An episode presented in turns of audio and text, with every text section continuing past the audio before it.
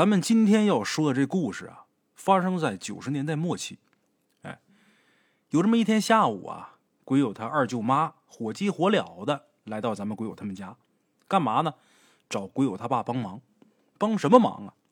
鬼友他二舅在集市那酒馆里边喝的烂醉如泥，他舅妈一个人扶不动，所以呢，让鬼友他老爸过去帮忙，把他二舅弄回家去。哎，鬼友他二舅这人啊，别的都特别好。但就这酒，嗜酒如命，每逢赶集的日子，集市里这酒馆里边准有他的身影，不喝的心满意足，绝对不走。他二舅这人哪儿都好，但是酒品不行，一喝多酒就耍酒疯。哎，鬼有他二舅妈来找他爸的时候，他爸手里边还有活呢，一看自己媳妇娘家嫂子来找自己帮忙，赶紧把手里这活放下，就跟鬼友他舅妈一起到了集市。到那儿一看，自己的舅哥啊，这会儿坐起来了。之前鬼友他的舅妈到他们家，可是说自己这爷们儿喝的烂醉如泥，起不来了。可等鬼友他爸去看的时候，自己的舅哥坐起来了，眼神迷离，手里边拎着酒坛子，就跟喝水一样，往自己嘴里边灌白酒。这么喝酒，那能不醉吗？鬼友他爸赶紧过去，先把这酒坛子抢下来。然后呢，就要扶着自己的舅哥往外边走。可鬼友他爸刚把他的舅哥的手搭自己肩膀上之后啊，他就感觉不对劲儿，太沉了。那时候鬼友他父亲正值壮年，平时一个人扛一百多斤的东西啊，完全不是问题。可这会儿竟然连扶他舅哥都扶不动，不是说让他扛着他舅哥走，就是把这手搭肩膀上扶着他，扶不动。鬼友他爸不信这邪，咬着牙就要把自己的舅哥给扶出门，可这脸呐都涨得通红，自己的舅哥纹丝儿不动。鬼友他舅妈在后边看这情况，赶紧也上来帮忙，俩人扶他，一人加一只胳膊，还是迈不动步，就感觉担千斤重石一样，挪不动。鬼友他舅妈没办法，赶紧又去集市周围找熟人，不一会儿来俩人。仨老爷们一起勉强把鬼友他二舅抬出酒馆，走了能有几百米。另外俩人呢，直接就受不了，实在太沉了，弄不动。哎，鬼友他二舅他们家离集市啊，得有一个多小时的路程，这怎么往家送啊？没办法，鬼友他舅妈呀，又去找了俩人，这回轻松点了，五个人抬着鬼友他二舅，走走停停，足足走了两个多小时才到家。期间，鬼友他二舅醒酒的时候啊，还闹，幸亏人多，强摁住，总算是把这人给弄到家了。等把他弄到家，这五个人衣服全湿透了，一身的汗。弄回去，给放床上躺着。可躺了没到五分钟，鬼友他这二舅啊，一个鲤鱼打挺，睁开眼睛，突然间从打床上翻下来，出来之后啊，看了一眼众人。大伙那会儿还没走呢，人家费那么大劲把你送回家，你总得让人家喝口水吧？这会儿大伙还没走呢，他出来瞄了一眼大伙，二话不说，这身子一弓，直接就跳房梁上去了。在场的人都看见了，眼珠子都快掉下来了。那时候鬼友他二舅家呀，还是农村那土房，堂屋上面那房梁起码得有将近三米高，可就眼看着他就这么轻轻一跳，毫不费力就上房梁了。一蹦，拿手一搂这梁，稍微一使劲就上去了。匪夷所思，鬼友他二舅这弹跳力，当时啊赶得上科比了。好家伙，上去之后蹲房梁上也不怕摔下来，看着下边这些人呢啊直乐，还招手让大家伙都上去坐坐去。谁能上去那么高啊？赶紧劝他，你下来别摔着。正在厨房做饭的鬼友的舅妈啊，听见这吆喝声，急忙跑过来，看自己爷们儿穿房梁上去，当场就没忍住，对着自己的爷们儿一通骂：“你要不要点逼脸呐？喝点啤酒，你真是他妈没完没了啊！你作什么？你闹什么呀？你要不要点脸呢？”他这边骂着，鬼友他二舅那边还是嬉皮笑脸的，完全就没拿他当回事然后。鬼友他二舅妈正骂着呢，他二舅突然间啊，身子一歪，直挺挺的就往下栽，哎呦，把大伙吓一跳。这头朝下要是摔下来，那还了得？可是你想过去接，这会儿来不及，大家伙这心都提到嗓子眼儿了。结果摘下来的鬼友他二舅竟然用俩脚把这房梁给勾住了，就跟荡秋千一样，左右那么荡。这人没掉下来，脚勾着呢。大家伙一看这情况，就想跑过去把鬼友他二舅给拉下来。三米多高的这房梁，这人在那一挂，在下边一伸手能够着。没成想啊，鬼友他二舅就当时那个敏捷的程度，就跟猴子似的，腰一弯，俩手抱着房梁往上爬。等大家伙跑过去，他又上去了。那速度相当的快，那动作呀异常的敏捷。你们不是在这边接着我呢吗？我往那边跑，腾腾腾腾，在梁上就跟猴子似的啊，跑那边去了。然后又是俩脚一挂往下荡。等大家伙追过去，他马上又跑这边。哎呀，这把大家伙给折腾的。眼看着大家伙逮不着他，他之前不是两只脚勾着房梁，这回换一只脚在那荡，跟大伙挑衅：“来呀，追我呀，你们来呀！”一开始啊，鬼友他二舅不说话呀，大家伙没觉得什么。但是他这一开口，大家伙都觉得啊不对劲儿。怎么的呢？鬼友他二舅跟这些人平时都认识，他这会儿说话这语气呀，可不是他。头一个反应过来的，那肯定自己媳妇儿，鬼友他的舅妈，一下就知道自己爷们出问题。说话那语气、声音呐、口吻呐，完全就不是自己家爷们儿。哎。赶紧偷偷的退出堂屋，留下那五个人呢，在那不断的安抚鬼友他二舅。他出去找人去了。过了没一会儿，带回来一老人。这老人看着鬼友他二舅啊，点了点头，转身就出去了。然后让鬼友他舅妈找一些香蜡纸钱，弄来之后对着门口就烧，嘴里边还不停的念叨。大家伙也不知道这老人说什么呢，啊，就那么看着，都好奇看，但是也看不懂。没过一会儿，鬼友他舅就从他的房梁上跳下来了。这老头烧纸在这念叨，鬼友他舅就下来了。下来之后，身子一软就倒地上了。大家伙就想去扶，就这时候房梁上啊掉下来一样东西。他二舅下来之后，又从打房梁上掉一东西，什么呢？一条蛇，金黄色的小蛇，看那长短也就一米多。这蛇可奇了怪了，大摇大摆的往门外爬。这蛇是什么时候上房梁上去的？完全没人看见。哎，这几个人也不敢挡道啊，赶紧给这蛇让路。等这蛇消失在人群视野之后，那老人才说：“鬼友他二舅啊，惹着蛇仙了，被这蛇给附了体儿了。烧纸呢是请他走。哎，当时已经折腾到大半夜了。这些人吃完饭之后啊。”都没走，都留下来过夜了。为什么？因为担心鬼友他二舅啊还会瞎闹。哎，都没走。所幸啊，鬼友他二舅一觉到天亮，一晚上相安无事。等第二天一大清早，大家伙就问鬼友他二舅说：“你记不记得你昨天那些事儿？”鬼友他二舅一脸茫然，说：“我就到那儿喝几杯酒，我有印象。喝完之后脑袋一晕，之后什么我都不记得。”大家伙这时候七嘴八舌的把昨天那些事儿啊给他讲，没成想，鬼友他二舅听完之后啊，立马火冒三丈，咬牙切齿的在那骂：“怎么的呢？原来呀，鬼友他二舅昨天呢赶集的时候，路过一片树林的时候啊，这道边上全是杂草，鬼友他二舅一个不小心呢，就踩住一条金色的小蛇的尾巴，他一踩这小蛇尾巴，这蛇头一下就扬起来了，对着鬼友他二舅啊就吐信子。他二舅一看这样子，本能反应就以为这小蛇要咬他。他手里边当时啊拿了个棍子，这棍子干嘛？打露水的，打草那露水的。拿这棍，这一棒子就把这小蛇就给抡着了。这一棒子下去之后，这蛇没打死，但是这一棒子把这小蛇给抡出去好几米远。因为这棍子不大，挺轻的，那么一杆儿。他二舅呢身上又背着东西，使不上多大劲儿。眼瞅着把这蛇打飞了，没打死他。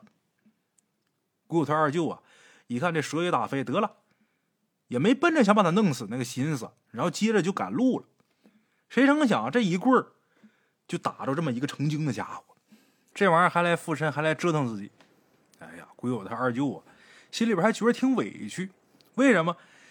你说那小蛇他自己躲路边那草丛里边，他要不在那儿躲着，我也不可能踩着他呀。到头来还怪上我了，还来折腾我来了，哎呀，把他还给气够呛。就这么个小故事，这也奇了怪了，这让蛇给附体了，怎么这表现跟猴似的？说到蛇呀，再给大伙说这么一个故事，也是一位鬼友提供的，在他的农村老家呀，离他们家几百米那地方有一口古井，这古井上面呢，有那么一个荒废的采石场，也不知道从哪什么时候呢，这采石场里边啊，就有一条菜花蛇。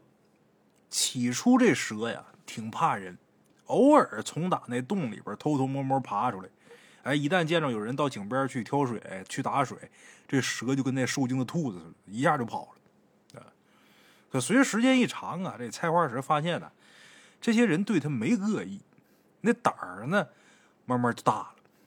每年到夏天的时候啊，这蛇就会拖着那得有碗口那么粗的身子，到一棵大树底下乘凉。有人经过的时候呢，这蛇抬头瞄一眼，一看是熟人哎，踏踏实实的，悠哉悠哉的，连身子都不挪一下，知道这些人不伤他，不碰他。哎，可是呢，虽然咱们鬼友他们家周围那几家人家都不吃蛇肉，但是这菜花蛇那个头啊忒大，看着像蟒似的，哎，看一眼就特别吓人。这个蛇呀，总出来。就有人就担心，就说呀，这玩意儿能不能吃家畜？它能不能吃鸡呀？吃那个小羊羔啊？吃小猪啊？都有可能，太大了。就有人主张啊，把它打死得了。但是呢，有村里的老人站出来说呀，别打，那么大的菜花蛇呀，活这么些年没见过，这玩意儿实属罕见，肯定也有灵性了。大家伙儿就别造这杀孽了。如果说他要是捣乱的话，把他赶走就得了呗，非得给他弄死干嘛呀？大伙儿一听也是，就这么的，这人跟蛇和睦相处，哎，得有好几年的时间，也没见谁家说缺只鸡呀、少只鸭子也没有。大伙儿都纳闷，也不知道他那么大块头，他吃什么呀？哎，那么咱说这大蛇出现以后啊，有一件事挺神奇，什么呢？自从打这菜花蛇存在以后，古井里那井水就再也没有干过。每到夏天旱期的时候，干旱的时候，周围几户人家从打这古井里边抽水浇庄稼地，也没见这井里的水位啊下多少。这事儿大伙儿都称奇啊！往出抽水，这水呀不见下去多少，过两天哎又回到那水位线上，就这样。哎又过了两年呢，也不知道是什么原因，他们附近那个镇上啊，蛇肉疯长，这价钱疯涨，其中当属这菜花蛇呀最贵。为什么？因为当地啊好多蛇类呢，就这个菜花蛇是无毒蛇，而且呢它这味道据说是最鲜美的，所以呢就出现一批专门抓蛇的人，拿着蛇皮口袋、蛇钩，漫山遍野的抓蛇卖钱。也不知道是谁呀泄露了消息。那天呢，正好逢赶集，好多人都不在家，都上集市了。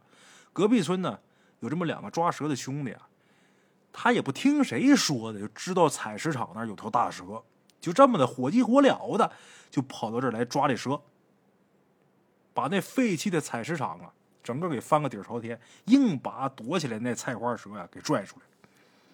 菜花蛇被这哥俩。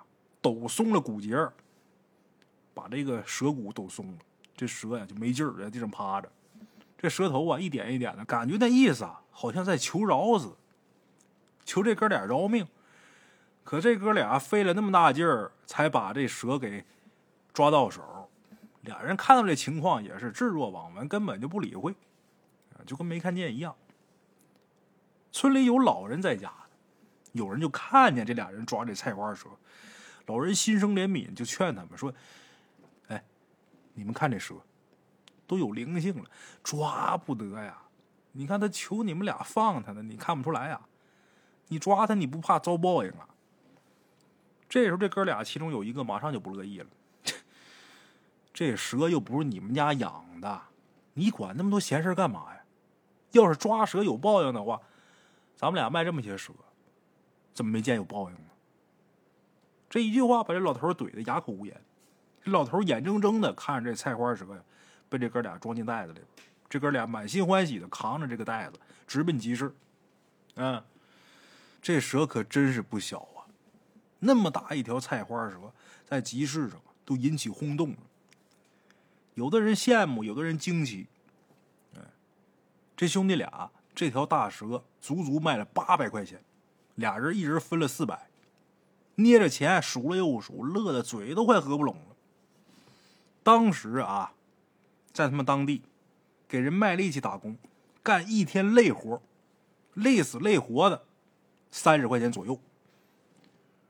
这条蛇足足卖了八百块钱，大伙儿想想。相当于一个壮劳力，累死累活干一个月的钱。这也是为什么那老人没能留下来这蛇的原因。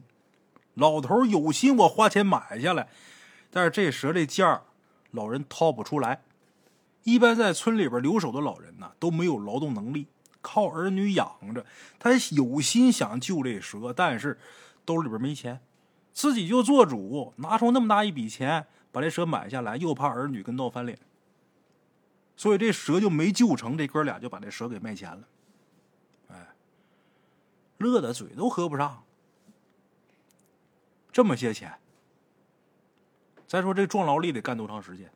咱哥俩轻轻松松抓这蛇也没觉着怎么太累，而且就半天好嘛。俩人兜里边有钱了吗？找一家酒馆坐下来，俩人喝上酒了。这一喝就喝到傍晚。依依不舍的往回走，往出走的时候，人家这酒馆的老板看着了，喝的直晃，往家去。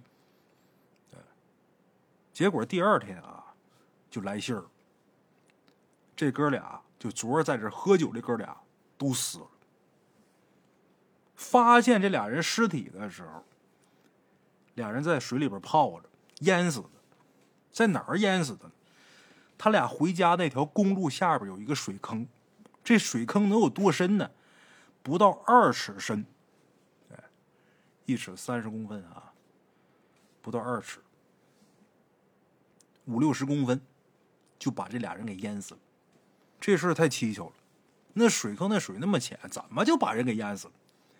而且一死还死俩，并排倒下去。你要说喝醉酒，这人进水坑之后一呛水。他肯定得挣扎吧，可是这俩人完全没有挣扎的痕迹，就是面朝水坑倒下去的，就淹死了，趴水坑里死的。因为这俩人死的太过蹊跷，也没人能给出一个合理的解释，所以最后大家伙儿把他们俩的死因都归结于抓了那条有灵性的菜花蛇，遭了报应了。哎，这条蛇没了。这蛇没了之后，那古井从打这菜花蛇不在以后啊，虽然说还是有水，但是每到夏天，那井就干了。再想去抽水浇庄稼，这井里边可再没有那取之不尽、用之不竭的水了。后来又过了两年左右，这古井彻底干涸了，一滴水都没有了。也不知道这蛇跟这古井啊，他俩到底有什么联系？啊好了，这是咱们今天的第二个小故事啊。今天这故事啊都短啊，那就再给大伙儿说一个。哎，说一个咱们另一位鬼友他表哥经历过的一件事儿。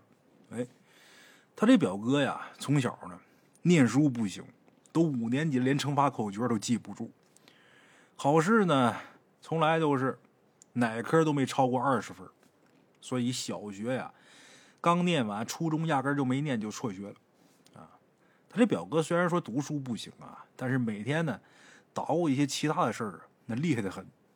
比如说啊，那时候这集市上啊有收泥鳅的贩子，鬼友他表哥平时呢就喜欢去地里边弄这些东西吃。一听说这泥鳅能卖钱了，好，开始抓泥鳅卖。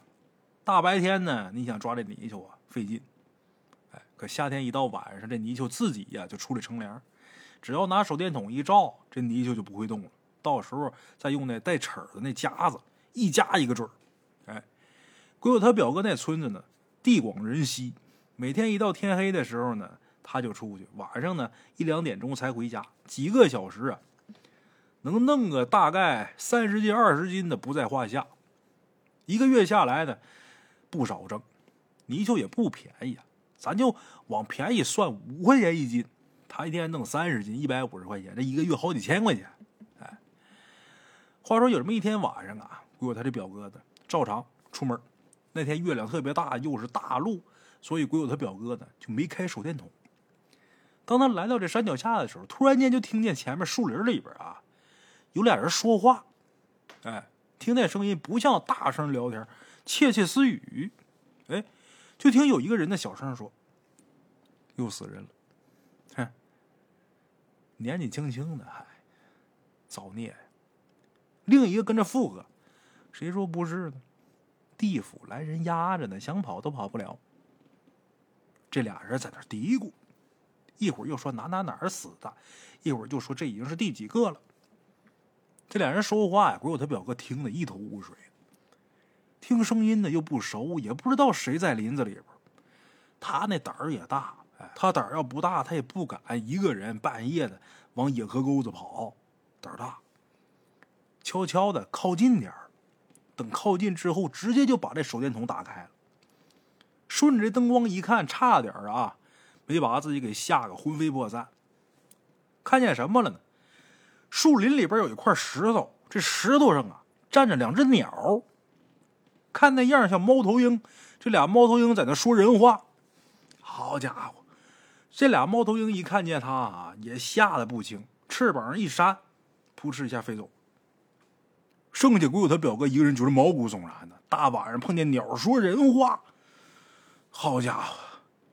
过了好一会儿，可算回过神了，扭头就往家跑。那还弄什么泥鳅啊？碰见鸟说话了，受得了受不了啊！快步往家走。就这时候，大路对面一条路上啊，隐隐约约看见有三个人影在走。本来鬼友他表哥就吓坏了，就想喊那仨人。哎，前面正好碰见人了，赶紧一起走吧。但是，一想人家跟咱顺不顺路也不知道，就这么的，他就把手电筒啊往那边照。他想看看，如果要是熟人的话，打个招呼，咱一起往回走。哎，就这么的。他这一开手电筒，这手电筒突然间就不亮了，奇了怪了。鬼友他表哥心里边就觉着今天晚上要坏事先是碰见俩鸟在那说人话，紧接着手电筒突然间莫名其妙的不亮了。今天晚上要出事二话不说转身就跑，因为那仨人呢在对面。鬼友他表哥借着月光啊。还真就认得其中一个人，其中一个人谁呢？同村的一个小伙子，跟他岁数差不多。当时啊，没看清楚他长什么样，穿什么衣服，但是经常看见，经常在一起碰面，走路的那个身形，他能看出来，因为那人有点踮脚。哎，一看就是他。鬼友他表哥一路狂奔，回家之后啊，就把这事跟家人说了。哎，家人也觉得这事挺蹊跷的。结果到第二天，就听村里边人传，哎，有人死了，死那个人就是鬼友他表哥昨天晚上看见那人，就是那俩鸟嘴里边说的那人。哎，世界之大，无奇不有，这鸟都能说人话了，大伙听着挺神奇吧？还有比这更神奇的，再大伙说一个。其实这故事短，咱多讲几个。上个世纪的时候啊，这公路不畅通。有这么一位鬼友啊，是农村的。那时候农村修房子，这地基啊，基本都不是打圈梁，都不是打地梁，嗯，全都是用条石下地基，然后呢，再在石头上面砌砖。虽然说这么整啊，这抗震性不好，但是相对来说省钱。当时什么都缺，唯独不缺石头。鬼友说，离他们家呀几百米远的地方就有一个露天的一个石滩，啊，当时大伙修房子。都从上面开采石头，时间一长了呢，这石滩呢就成了附近几户人家共有的采石场了。啊，话说在九六年的夏天，咱们鬼友他们家有个邻居，他们家要盖房子，到那儿采石头，找了一个石匠帮忙。这一行人前两天呢相安无事，直到第三天下午，正在干活的几个人突然间。听见那石匠啊在那边喊尖叫不断，这几个人赶紧上前看呢，到那儿一看全傻眼了，一个个大眼瞪小眼，惊叹连连。怎么事呢？这石匠啊，竟然从打石头里边凿出来两条鱼来。这邪乎，那鸟说话就够奇怪的了吧？石头里边凿出两条鱼，就看那石头啊，已经露出来能有脸盆大那么一个石坑，这坑里边有水，水能有多深呢？不到一尺深，清澈见底，而且这水特别干净，比那纯净水都干净，没有一丝的浑浊，也没有什么杂质。凑近一闻，水里边还隐隐有一种说不清道不明的香味儿。哎，你说它是什么香味儿吧？你还形容不上来。清香味儿。这坑里边有两条能有巴掌大小的金色的鲤鱼，还真就不大。两条鲤鱼，这两条鲤鱼慢慢的在水里边游。哎呦，看着呀，那么安静，那么自然。身上那鱼鳞好像是黄金造的似的，显得雍容华贵。金鲤鱼，哎，这鱼我不知道列位有没有见过那种观赏鲤鱼啊，金黄色的，就跟那个差不多，但是不一样。第一次见这种事儿，大伙眼睛瞪多大，看这鲤鱼，把这鲤鱼啊上上下下、前前后后看了个遍儿。都好奇这鱼是怎么进到这封闭的石头里的。这石滩从存在算起，起码得上万年了。在封闭的石坑里边，没有氧气，吃什么？这两条鱼怎么活下来的？闹不明白。大伙都在这研究。这时候，这石匠啊喊：“这鱼我发现的啊，谁也不好使，这我的。”谁也别抢！这石匠好像突然间想出什么了，一把就把这个石坑给护住了，就开始赶人。几个人也不知道这石匠为什么突然间这么激动。得了，退退吧。这石匠也不从哪儿找了一口袋，装上石坑里的水之后，把这两条鲤鱼啊都给捞出来了，拎着这口袋撒腿就往自家跑。其他人都蒙圈呢。这事弄的也没心思干活，在那坐着聊会儿天这会儿天啊，也快要到傍晚了。得了，今儿别干，回去吧。就这么，等回去之后，这几个人呢，就聊这事儿，在村里边聊。有不少老人听完之后啊，顿足捶胸啊啊！你们可真行，让一个外来的一个人把这两条鱼给弄走了。哎呦，我的妈呀！听老人讲过，那叫石中鱼呀，啊，千年难遇的东西！听老人讲，要是吃了那鱼，延年益寿不在话下。呃，那位说了，那延年益寿，我听说那吃的能长生不老，好？大伙儿乌泱乌泱聊这事儿。这几个一起在那采石场干活这几个人，你看我，我看你，有惋惜的，有后悔的，但是这会儿来不及了，鱼人都弄走了。得了，这事儿过去，该干嘛得干嘛。等到第二天，日上三竿，也没见昨天拎鱼走这石匠来。鬼友这邻居就是请他来采石这东家，纳了闷儿难不成这石匠真长生不老了？他就算长生不老，怎么不干活挣钱吃饭呢？不来也不说一声，我这等着用石头呢。他挺来气的。气冲冲的奔石匠家去了，结果到那儿一看，知道了，这石匠死了。怎么回事？昨天晚上这石匠不是拎那两条鲤鱼回来了吗？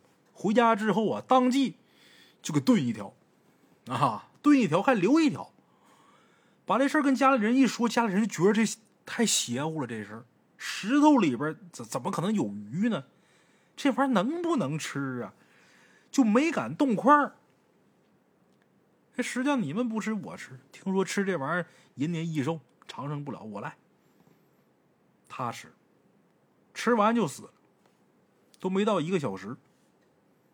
那赶上敌敌畏了，来了这个快，一翻白眼，一蹬腿，完事儿了，抢救的机会都没给他。他不是留下了一条鱼吗？吃一条留一条，剩下那条啊，等他们家人再去看的时候。装鱼的那盆里边一滩清水，但是鱼没了，也不知道这个鲤鱼是死了还是跑了，还是化成水了，反正就没了。哎，那咱说这些人不都传说啊，吃了这鱼之后能延年益寿吗？那石匠怎么就吃死了呢？谁也闹不明白。那老人他再大岁数，也是活个七八十岁、八九十岁到头了呗。他们嘴里边那些话也都是听说来的，准不准他们也不知道，都那么传。这鱼是不是不能吃啊？谁也闹不懂。反正这石匠是吃这鱼吃死。后来呢，大伙儿都害怕，害怕再从打这个采石场里边抛出什么邪门的东西来，所以就换个地方取石。那地方不出过这东西吗？得了，都不敢弄了。从打那以后啊，时间一长，大伙儿都不去那儿，哎，那采石场，就慌起来了。哎，其实像这种邪乎事儿啊，说石头里边凿出鱼这事儿啊，这事儿实属罕见，咱也没见过。但是大上我小时候倒是，嗯，听说过一件什么事呢？就是我们那个村子，离我们那个村子能有大概三四公里远的这么一个村子。这村叫领夹村，据说在那个村子里边啊，有这么一户人家，这户人家有名有姓，我倒不能说人家叫什么，在这儿，他们家那年在大年三十的晚上的时候，到井那儿去打水。过去这个井啊，这个洋井啊，不像现在啊，拿水泵往出抽水，那时候也没有自来水，自来水是这几年才通的。但是我小时候，我记得我们家里面那井啊。都是拿水泵一一合那个电闸就往出抽水，在这眼井之前，我们家还有一眼老井，那眼老井以前就是压的，往出压水，压之前还得往里边倒点水往出引，我印象还挺深的。你要想先往出弄水，你先往里边倒水。他们家那井啊，就比那种压的洋井还老，就直接就是挖到地底下。井里有水，上面啊有个辘轳，往上舀水。那露露也没有了，就直接搁桶往里边扔，往上提。这家人家就大年三十那天晚上，往上打水，就搁井里边打出鱼来了，就打出一条鲤鱼。这玩意儿咱说换一般人啊，都得想，这事儿挺那什么的，挺蹊跷的。怎么就大年三十从打自己家井里边打出来鱼来了呢？一般人呢，我估计都不能想着我把它吃了，都得想着我给它放里边，或者我给它养起来，或怎么着。哎，大年三十打出鲤鱼，那多吉利的事儿啊！结果这家人家二话没说，直接给炖了，红烧了。好，之后他们家邪事连连。你说多么邪性吧，也倒没有啊。这个附体那上身的事没有，但是他们家就一直不顺，不顺得有十多年。好多人都说是跟那条鱼有关系，但是具体到底是巧合还是真跟他有关系，那咱就不得而知了。啊，好了啊，我是孙大圣，咱今儿这故事啊就说到这儿啊，下期见。